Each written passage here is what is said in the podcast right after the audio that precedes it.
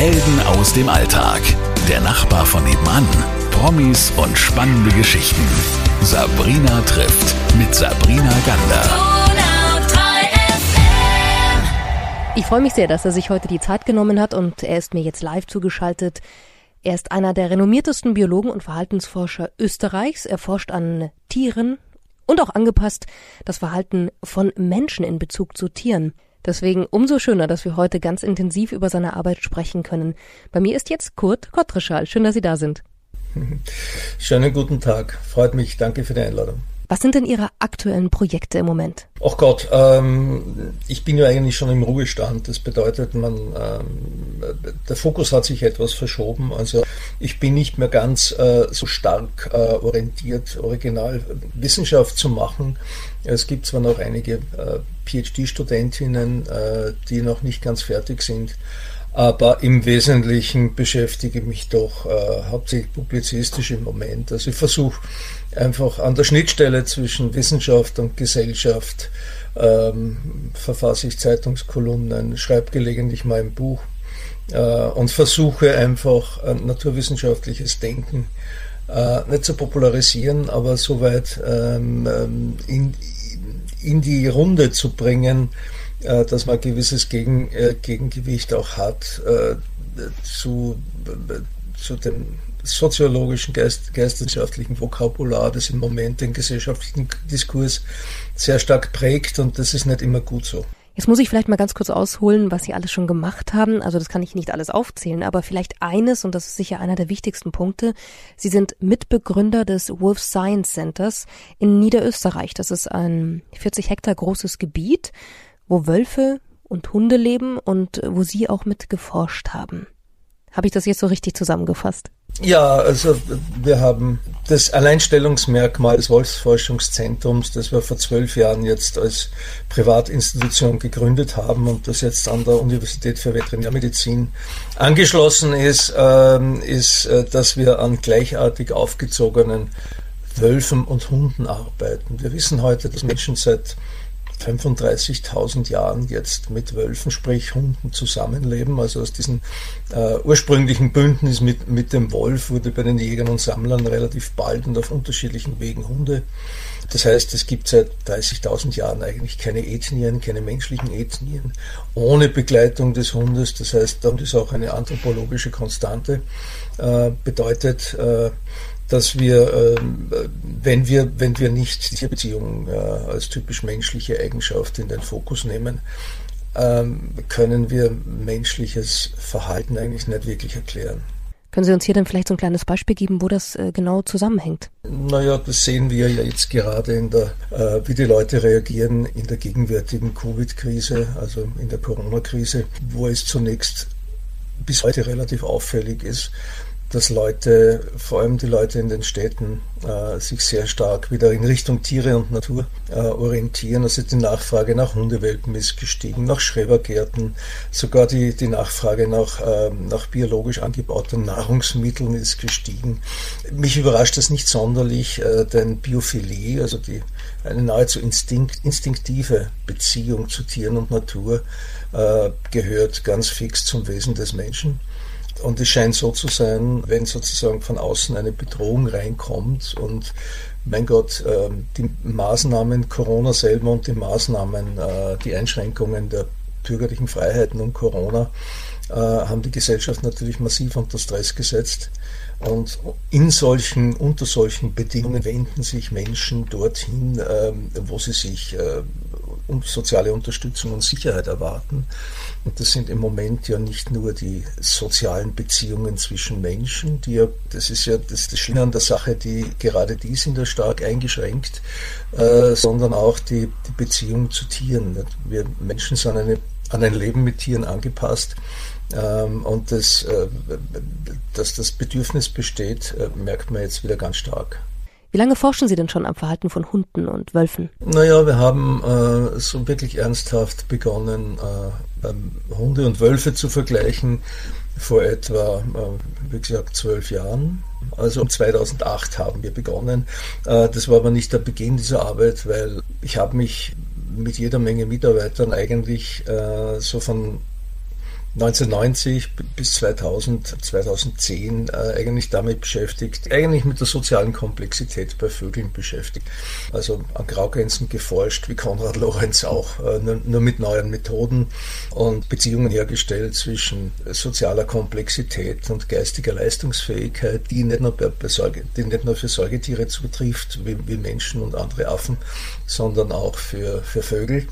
Und da gerät man relativ rasch, wenn man mit, mit sozial hochkomplexen Tieren arbeitet, gerät, gerät man relativ rasch in den Bereich der Frage, äh, wie organisieren äh, Individuen, Tiere wie Menschen ihre, ihre Kooperation. Äh, und wenn man Kooperation forschen will, äh, dann sind Wölfe natürlich äh, äh, die Tiere, in, in, in die, auf die man losziehen sollte, weil Wölfe und Menschen also besonders äh, altsteinzeitliche Menschen und, und Wölfe haben nicht, nicht nur im Detail ihre soziale Organisation gemeinsam, ähm, sondern äh, sie sind beide hochkomplexe Kooperationstiere. Also wir, wir waren mehr oder weniger füreinander gemacht. Also wenn jemand an den lieben Gott glaubt, äh, der hat es offenbar darauf abgesehen, dass Menschen nicht ewig allein durch die Welt laufen, sondern er hat uns ein Kompantier geschaffen, das, das, seit, das uns seitdem äh, treu begleitet. Ähm, aufgrund der Einsichten, die wir erlangt haben durch Forschung an, ähm, an den sozial komplexen Vögeln, Graugänse, Kohlgraben, äh, auch Waldrappe, eine Ibisart, ähm, sind wir drauf gekommen, dass diese Vögel, dass Vögel, die ja 220 Millionen Jahre stammesgeschichtliche Distanz von uns haben, ähm, ihre sozialen Affären nahezu exakt mit denselben Mechanismen organisieren wie wir, hormonell, neuronal etc. Auch das äh, zentrale soziale Gehirn von Vögeln äh, ähnelt dem unseren unglaublich stark. Äh, bei Säugetieren ist das natürlich noch ähnlicher. Ähm, und, und, so ums Jahr 2000 hat man uns gefragt, ob, man, ob wir nicht ähm, die Wirkung äh, eines Präsenzhundes in der Schule evaluieren wollen. Das war damals ein Wiener Schulprojekt. In der Zwischenzeit hat sich der Einsatz von Präsenzhunden in der Schule gerade in Österreich sehr stark ausgebreitet, weil es wirklich eine gute Möglichkeit ist, äh, sozial homogenes Klassenklima zu schaffen und auch die Lernfreude zu steigern. Ähm, ich war damals sehr skeptisch, aber wir haben das halt begleitet und wir haben äh, ordentliche Effekte gefunden, was mich damals überrascht hat. Wir sind aber von Haus aus an diese Beziehung zu, zwischen Menschen und ihren Kumpantien, zwischen Mensch und Hund, äh, mit, dem, mit der Idee rangegangen, dass das, keine, dass das nichts Besonderes ist, sondern dass das eine ganz normale soziale Beziehung ist. Und das hat sich im Wesentlichen bewahrheitet. Also ja, also seit, seit dieser Zeit forschen wir im Bereich Mensch-Tier-Beziehung, vor allem mit Hunden und Menschen. Äh, und wie gesagt, vor zwölf Jahren kam dann die äh, kamen dann die Wölfe dazu äh, und seitdem versuchen wir und seitdem ha haben wir die Ideen, äh, auch die wissenschaftlichen Ideen, was Wölfe von Hunden oder was Hunde von Wölfen unterscheidet. Ähm, schließlich war die äh, das Leben mit Mensch ja der Trigger für diese Unterschiede. Ja, das war das, der Hauptselektionsfaktor und bildet daher auch sehr stark menschliches Wesen ab. Ähm, ja, haben wir uns auf diese Frage gestürzt und äh, und seitdem äh, eine ganze Reihe von doch überraschenden Ergebnissen erzielt. Was ist denn so der größte Unterschied, würden Sie sagen, zwischen Wolf und Hund? Und wo gibt es dann wieder vielleicht eine Schnittmenge?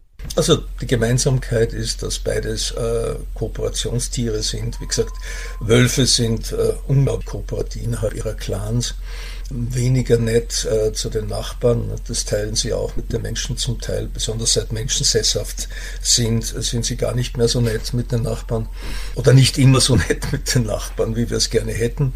Das heißt, es, es gab so ein bisschen die Idee, dass ähm, die Wölfe, auch in der Wissenschaft, äh, dass Wölfe die nettere, kooperativere Version der aggressiven, gefährlichen Wölfe seien. Diese Idee kam aus dem Eck.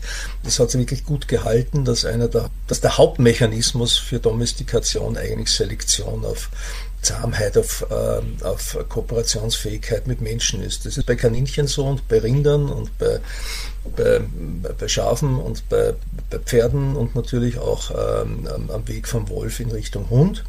Und, und wenn diese Selektion auf Zahmheit der Hauptmechanismus sei, so hat man gefolgert, müssten die Hunde viel netter sein. Das Gegenteil ist der Fall. Also man kann mit, also als Mensch kann man mit gut sozialisierten Wölfen hervorragend kooperieren. Allerdings gibt es einen riesen Unterschied. Wölfe bestehen darauf, dass das auf Augenhöhe geschieht. Jeder, jeder Versuch, einen Wolf zu schubsen oder ihn zu irgendwas zu zwingen, äh, endet im sofortigen Desaster, was nicht darin besteht, dass der Wolf beißt, weil Wölfe nicht so aggressiv sind, wie die Leute immer glauben, sondern dass er sich zurückzieht und sagt, mit dir nicht mehr, äh, du bist mir zu blöd. Ja. Bei Hunden ist das nicht so. Hunde haben sich auch insofern an uns angepasst. Also seit dem Sesshaftwerden, seit ungefähr 10.000 Jahren leben Menschen ja in einem sehr in einem patriarchal-hierarchischen System. Das schafft ja unsere auch gegenwärtigen gesellschaftlichen Auseinandersetzungen. Und wenn wir es schaffen, sozusagen ein Gleichgewicht der Geschlechter zu erreichen in einer Gesellschaft, sind diese Gesellschaften immer besonders produktiv.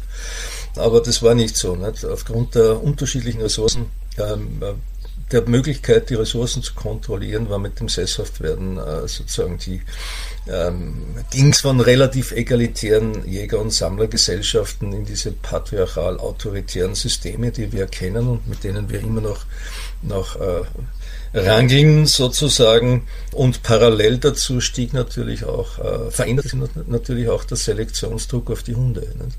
Mit, mit Sesshaftigkeit und Ackerbau kam nicht, kamen nicht nur diese äh, Hierarchien in die Welt, sondern auch die Rackerei und äh, das schlechte Leben. Nicht? Die Auswirkung auf die Hunde war natürlich, dass sie sich an diese Dominanzverhältnisse, die sich damals änderten, anpassten. Das heißt, alle unsere experimentellen Ergebnisse zeigen, dass Hunde bereits eine steilere Dominanzhierarchie im Kopf haben, auch sagen, unsere Anweisungen viel stärker achten, wie zum Beispiel ein Wolf. Ne? Ein Wolf würde nie verstehen, ein privat gehaltener Wolf, was ich nicht empfehle, äh, würde nie verstehen, warum der Inhalt des Kühlschranks und das, was am Tisch liegt, dem Menschen gehört und nicht ihm. Wölfe sind auf Teilen ausgerichtet.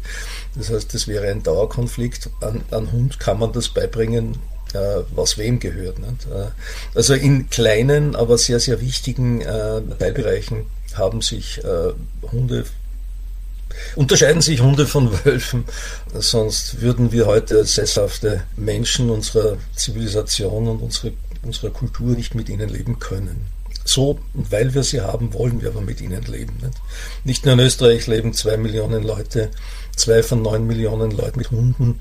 Die entsprechende Zahl in Deutschland äh, sind Maltesenzungen, also Hunde spielen äh, nicht nur immer noch eine große Rolle in unseren Gesellschaften, sondern wir wissen heute, je urbaner, je urbanisierter Gesellschaften sind, also je mehr Leute in Städten leben, umso, umso mehr umso größer ist die Rolle äh, der Kumpantiere, also umso mehr Hunde werden gehalten und umso mehr Katzen.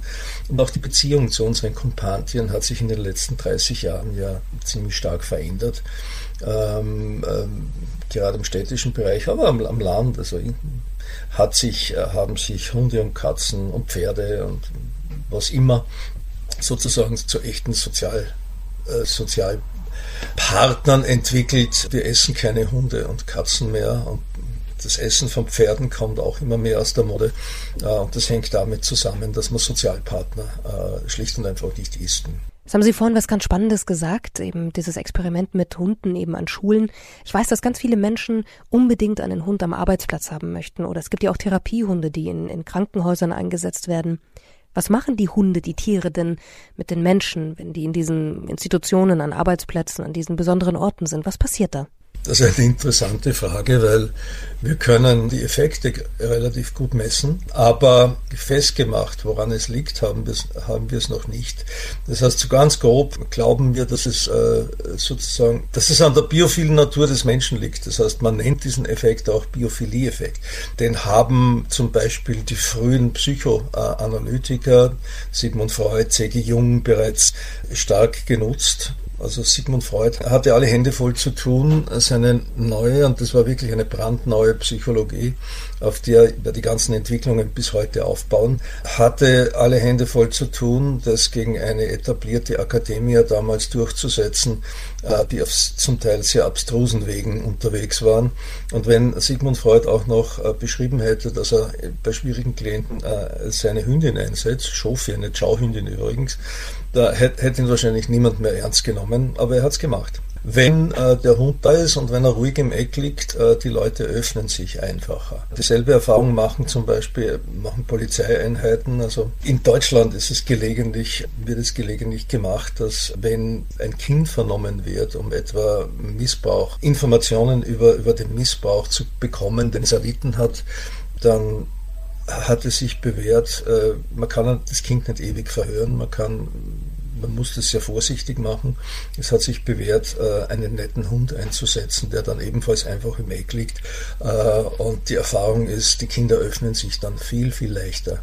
Also unter Vermittlung von Tieren, speziell von Hunden, bekommen die Leute einen bessere, besseren Zugang zu ihrer Emotionalität äh, und machen besser auf. Das wären zwei Beispiele von vielen, äh, wo wir den Effekt haben und nicht umsonst ist heute, sind heute tiergestützte Ansätze äh, in diversen Therapien, in der Pädagogik, äh, sowas wie ein Grassroot Movement. Die, die, Forschung an den Unis kommt kaum mit, äh, wird sozusagen von der Praxis getrieben und das ist an sich ein erfreulicher Zustand, weil, weil ja die Erfahrung eigentlich zeigt, wie wichtig Tiere für Menschen sein können. Und wenn man das so macht, dass auch das Tier dabei nicht unter die Räder kommt, also dass man es mit einer gewissen Achtung und Vorsicht äh, macht, das Tier nicht einfach als Medikament einsetzt, ähm, ist das für beide Seiten, im Idealfall für beide Seiten, ein, ein guter Zustand. Also. Das haben Sie ja jahrzehntelang geforscht, an Wölfen, an Hunden, ich schätze auch mal mit Hunden gelebt.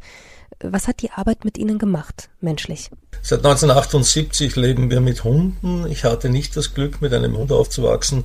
Was schade ist, wir wissen heute, dass Kinder, denen es vergönnt ist, äh, vom Babyalter weg mit Tieren, speziell mit einem Hund aufzuwachsen, entsprechende Vorteile haben, was ihre soziale, emotionale, kognitive und körperliche Entwicklung betrifft. Das sind relativ robuste Daten. Äh, die Daten sind hart genug, dass man seine Eltern wegen sozialer Deprivation verklagen könnte, wenn einem zugemutet wurde, ohne Tier, ohne Hund aufzuwachsen. Mir ist das passiert. Ich hatte Aquarien, aber keinen Hund. Also was hätte aus mir noch werden können, wenn ich mit einem Hund aufgewachsen wäre? Okay, wie war die Frage? Na, ich finde es ja großartig. Wir haben noch eine Frage gar nicht geklärt, die habe ich noch gar nicht gestellt. Wie kamen Sie eigentlich dazu, zu forschen an Wölfen, Hunden, an, an Vögeln? Oder überhaupt, äh, wie haben Sie begonnen? Warum Biologie? Ja, da gab es eigentlich nie eine Alternative dazu. Äh, meine frühesten Kindheitserinnerungen, Erinnerungen, da muss ich drei gewesen sein, waren die Rexgläser meiner, meiner toleranten Großmutter, die ich einkassiert habe, um äh, Schneckenspinnen und Raupen zu sammeln. Also ich war eher ein forschender Typ und nicht so sehr der, der Tierstreichler. Ähm, und ja, und überraschenderweise haben sich aus, den, aus diesen seltsamen Raupen da auf den, auf den Essen von, äh, von Rosenzweigen etwa äh, so seltsame braune, harte Dinge entwickelt und wenige Wochen später waren plötzlich dann Schmetterlinge im Glas. Also das war mein, mein erstes äh, unabhängiges Forschungsergebnis. Ich bin mehr oder weniger als Vierjähriger draufgekommen, äh, wie holometabole Entwicklung bei Insekten funktioniert. Hatte da damals natürlich keine Ahnung, aber auch keine Alternative. Das heißt, ich war eigentlich ein zum Teil grottenschlechter Schüler in der, wie nennt man das in Deutschland? In, bei uns nennt man es AHS, also in der Mittelschule, bis zum Abitur. Ja, das ist schon die weiterführende Schule, also das Gymnasium. Ja, ja. Also ich war vor dem Abitur, vor, vor, der Matura ein grottenschlechter Schüler, auch weil es ziemlich langweilig war in der Schule. Ich hatte einen einzigen guten Biologielehrer in meiner Schul Schulkarriere. Der Rest, über den Rest bitte ersparen Sie mir jeglichen Kommentar. Ich habe dann vielmehr die Zeit dazu verwendet, äh, bei einem Aquarienfisch Großimporteur immer wieder zu arbeiten. Ich hatte in der siebten Klasse, also das entspricht sieben und vier, das entspricht der elften Klasse, glaube ich, in Deutschland in, insgesamt 200 unentschuldigte Fehlstunden. Man hat mich nicht rausgeschmissen, aber die ganze Misere war eigentlich behoben, als ich auf der Uni landete, weil da hatte ich dann in Salzburg, da hatte ich plötzlich das Umfeld, das mir wirklich äh, sehr behagte, also gleichgesinnte Kolleginnen und Kollegen, einen sehr zugänglichen Lehrkörper und, äh, wie soll ich sagen, ein sehr, liberale, sehr liberales Klima, wo man eigentlich machen konnte, was man wollte, solange es Biologie war. Und, und das, das hat, man, hat man sehr genützt. Ja, äh, in der Zwischenzeit könnte ich, hätte ich mir vorstellen können, auch Wirtschaft zu studieren. Die interessantesten verhaltensbiologischen Ergebnisse zum Menschen kommen ja jetzt aus der experimentellen Ökonomie, also aus der Verhaltensökonomie. Äh, zum Beispiel der Herr Fehr in Zürich macht das oder unser neuer Arbeitsminister, der Herr Kocher, ist einer der Top-Verhaltensökonomen auf der Welt. Das sind einfach das ist insofern interessant, als es völlig klar ist, dass Menschen, obwohl wir eine unglaublich rationale Begabung haben, dieses, diese nicht immer oder sogar selten verwenden. Äh, und die Frage ist, warum? Und diese experimentellen Ver diese Verhaltensökonomen äh, erforschen die Regeln dieser Irrationalität und das finde ich hochspannend. Das ist im Moment wirklich ein, ein ganz, ganz interessantes Feld. Auch in Biologie? Mhm. Jetzt lassen Sie mich doch nochmal zu der Frage zurückkommen, die wir vorhin schon mal hatten. Also was hat das Arbeiten mit Tieren, das Forschen an diesen Tieren, das, das enge Zusammensein mit diesen Tieren mit Ihnen gemacht? Ja, so genau kann ich das nicht be beurteilen, weil äh, dazu, um das be beantworten zu können, bräuchte ich eine Kontrollgruppe, also mich selber geklont, äh, in der, der in den letzten 20 Jahren anders gelebt hätte. Nicht? Aber ähm, ich denke, es war nicht nur wissenschaftlich eine interessante Erfahrung. Das habe ja nicht ich gegründet, sondern das haben wir zu dritt gegründet. Das war die Friederike Range aus der Gegend von Hannover, die äh, in in den Vereinigten Staaten bei Cheney und Seifert PhD gemacht hat, die äh, Shofi Virani aus, äh, von der Edwelsh Universität in Budapest und ich. Äh, und das hat sich sehr bewährt, weil äh, wir haben es geschafft, uns in diesen zwölf Jahren nicht die Schädel einzuschlagen, sondern ähm, natürlich trotz aller Spannungen immer wieder am, am selben Strick zu ziehen und, äh, und die, dieses Wolfsforschungszentrum zu einem international angesehenen, etablierten Forschungsinstitut zu machen mit hoher äh, mit hoher wissenschaftlicher äh, äh, mit hohem wissenschaftlichen Output. Ähm, das war nicht nur die Wissenschaft, äh, die, die interessant war in dieser Zeit, sondern gezwungenermaßen, wir haben sozusagen ohne Geld und mit vier Wolfswelpen vor zwölf Jahren an der Konrad-Lorenz-Forschungsstelle in Grünau begonnen und sind dann mit diesen Tieren nach einem Jahr, nachdem man äh, dort gemerkt hat, die wollen mit, mit Wölfen und Hunden forschen.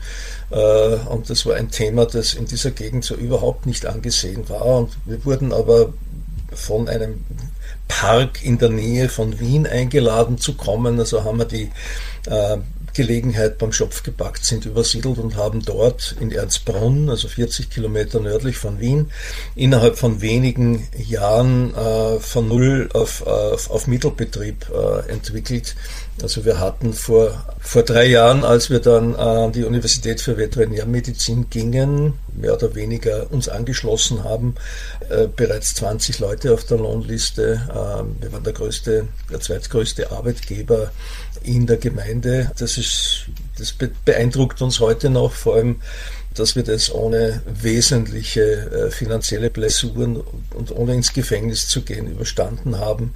Denn wenn man als Wissenschaftler äh, so ein Unternehmen gründet, äh, sind die ersten Jahre noch dazu bei diesem starken Wachstum unweigerlich Management bei Chaos und das ist, das ist im wirtschaftlichen Bereich immer gefährlich. Mit was können Sie uns denn jetzt überraschen? Also was weiß man denn so im Allgemeinen wenig über Wölfe, über deren Verhalten vielleicht oder überhaupt über die Tiere?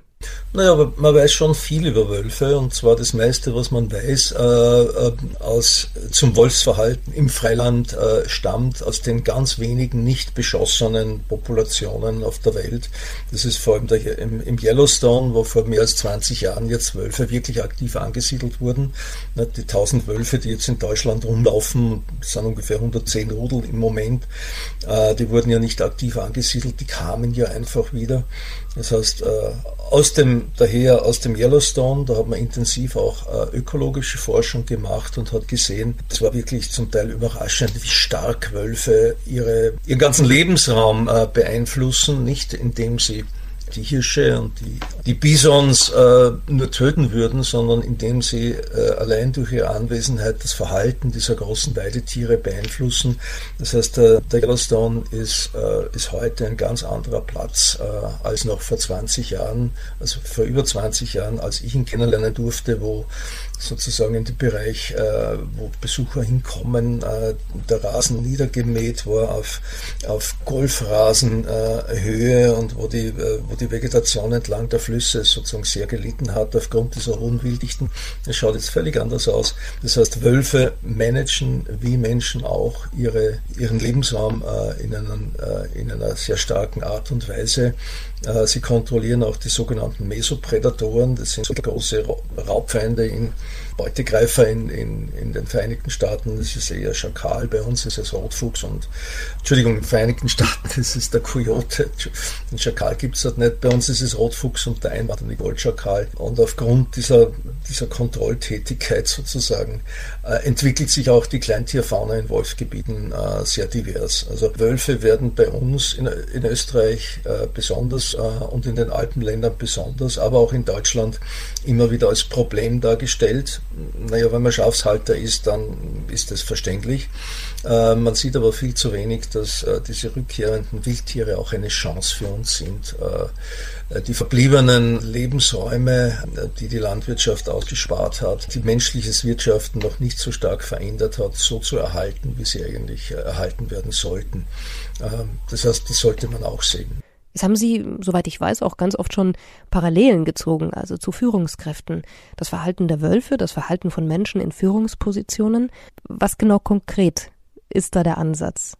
Naja, wir hatten ähm, immer wieder Kooperationen mit Coaches, mit Wirtschaftscoaches, die von sich aus kamen und gemeint haben, könnte man etwas gemeinsam machen mit euren Wölfen, äh, die ja wie soll ich sagen, sozialisiert, hinreichend sozialisiert sind, dass man auch fremde Leute ins Gehege mit, mit reinnehmen kann, mit gewissen Sicherheitsmaßnahmen, aber das ist kein Problem. Und wir haben uns darauf eingelassen, auch aus finanziellen Gründen natürlich, weil wir Geld verdienen mussten, aber auch aus Interesse. Äh, und das Interessante daran war, dass Wölfe ganz bestimmt, also dass die Konfrontation mit Wölfen ziemlichen Effekt auf, äh, auf die Achtsamkeit dieser Leute hatte. Also es war mehr oder weniger ein Achtsamkeitstraining, hat die Leute beruhigt, die, die gingen ruhig wieder raus. Wir haben sogar Herzschlagraten gemessen äh, bei diesen Besuchern äh, und diese Effekte hatten wir äh, beim Besuch der gleichartig gehaltenen und aufgezogenen Hunderudel nicht. Also da ist irgendwas, ich würde es nicht für sehr geheimnisvoll halten, Menschen haben einfach andere mentale Repräsentationen über Wölfe als über Hunde. Aber das Interessante war, ich habe mir viel mehr Angst und Vermeidung etc. erwartet, aber das hatten wir kaum. Wir hatten vor allem Interesse und die Leute ließen sich dann sofort einfangen von der Präsenz dieser, dieser Tiere. Äh, Im Gegensatz zu Hunden sind Wölfe immer äh, ruhig, haben immer, machen immer den Eindruck, zuerst zu denken und dann zu handeln und lassen sich auch ein bisschen besser lesen als Hunde, verhandeln zum Beispiel untereinander mehr und lassen auch äh, Leute klarer wissen, wenn es ihnen nicht mehr taugt. Haben also viele Eigenschaften, die im Detail äh, etwas anders sind wie die von Hunden. Und das war eine sehr interessante Geschichte. Also im, im, Moment läuft das weniger, aber wie gesagt, wir hatten da sehr interessante Erfahrungen. Wie viele Wölfe leben denn aktuell in dem Wolf Science Center? Das Problem bei Wölfen und Hunden ist, sie altern natürlich schneller als Menschen. Und Wölfe werden auch nicht viel älter als Hunde. Das heißt, wir haben äh, jetzt circa, äh, wenn, ich, äh, wenn ich richtig zähle, 15 Wölfe noch in den Gehegen und die Hunde sind auf unter 10. Also wir waren einmal bei beiden fast auf 20 aber that's life. Ne? Das heißt auch, also ich bin ja nicht mehr so aktiv involviert in der Forschung und auch nicht im operationalen Geschäft. Äh, die Chefin momentan dort ist die Friederike Range, die auch eine Professur auf der Universität für Veterinärmedizin hat. Und die planen kommendes Jahr wieder einen Schwung von äh, Hunden aufzuziehen und das Jahr drauf äh, sollen die Wölfe wieder aufgestockt werden. Also das ist immer so. Man muss rasch sein, mit diesen Tieren zu arbeiten, denn sie altern schneller wie Menschen. Das ist ein bisschen traurig natürlich, aber, aber nicht zu ändern. Gab es da auch mal einen, einen Lieblingswolf? Oh, das ergibt sich automatisch. Nicht? Weil eine der interessanten Geschichten waren ja, dass wir insgesamt sicher, ich habe jetzt nicht genau nachgezählt, aber sicher 25 Wölfe Hand aufzogen. Äh, so in Gruppen, jedes Jahr so zwei bis sechs äh, in, in, Geschwistergruppen und, und dabei natürlich sehr, sehr eng dabei waren und versucht haben, äh, möglichst wie soll ich sagen, fürsorglich und konzentriert zu arbeiten, 24 Stunden am Tag äh, für sechs äh, Monate, äh, für die ersten sechs Monate auch sieben Tage die Woche Das heißt, man kann natürlich das nur in einer Gruppe von Leuten machen, wo man sich abwechselt.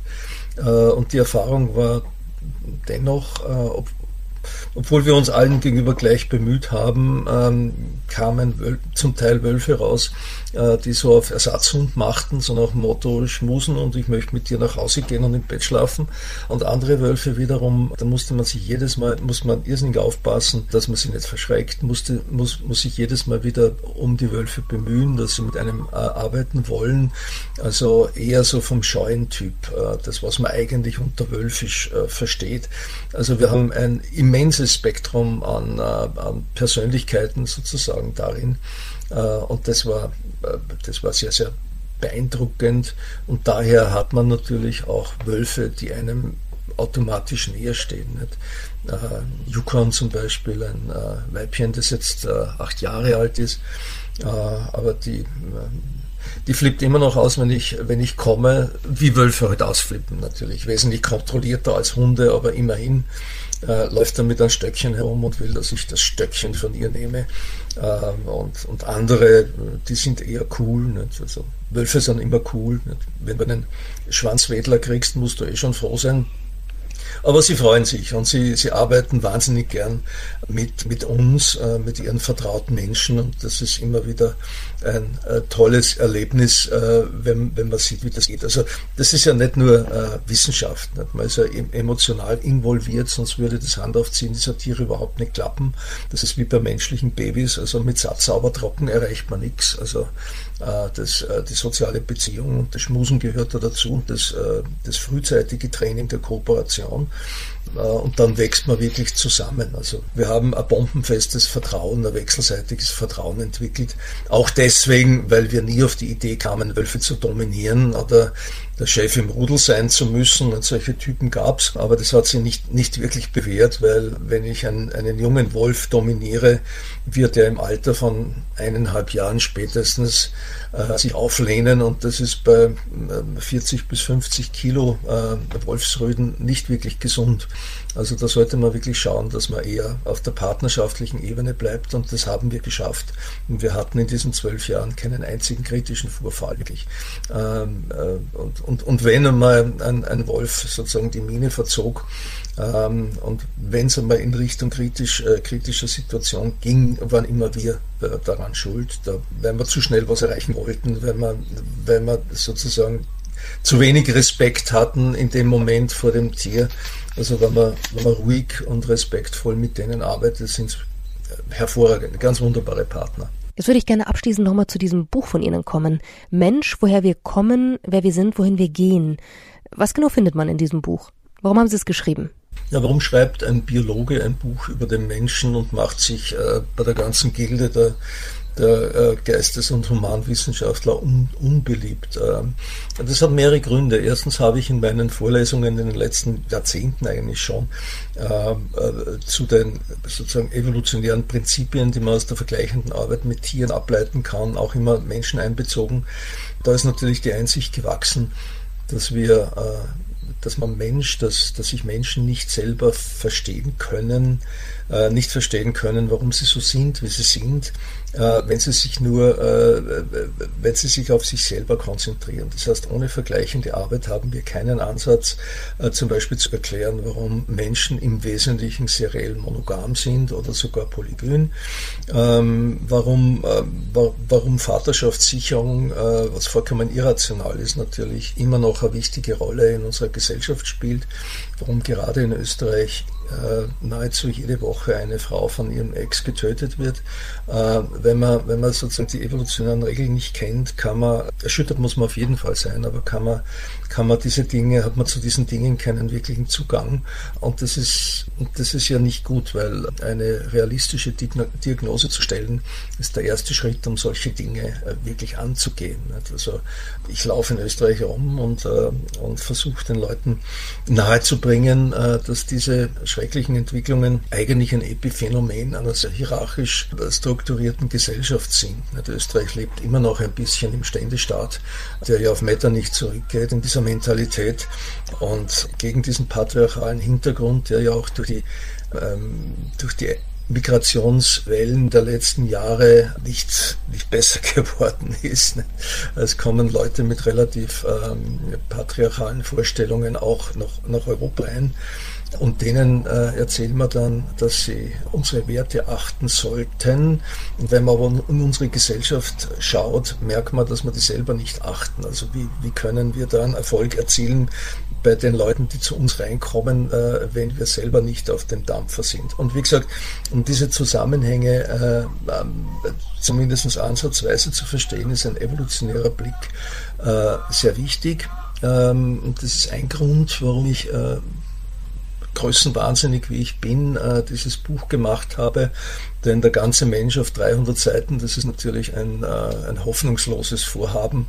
Ähm, ja, ich habe es zumindest versucht. Und die zweite Geschichte ist, dass gerade in den letzten 10, 20 Jahren ähm, jede Menge Ergebnisse äh, äh, gekommen sind, vor allem aus den Naturwissenschaften, die uns schon eine wesentlich bessere Erklärungsbasis bieten, äh, dafür, wie wir sind. Auch zum Beispiel in den letzten fünf Jahren hat die Paläogenetik uns detaillierte Informationen geliefert, äh, wie wir uns von Afrika kommen über die Welt verbreitet haben, wie wir sozusagen als hochinvasive Art sämtliche Lebensräume dieser Erde besiedelt haben, ähm, und zwar in einem Detail, äh, das wir vorher aus der Archäologie überhaupt nicht äh, das war aus der Archäologie überhaupt nicht zugänglich war.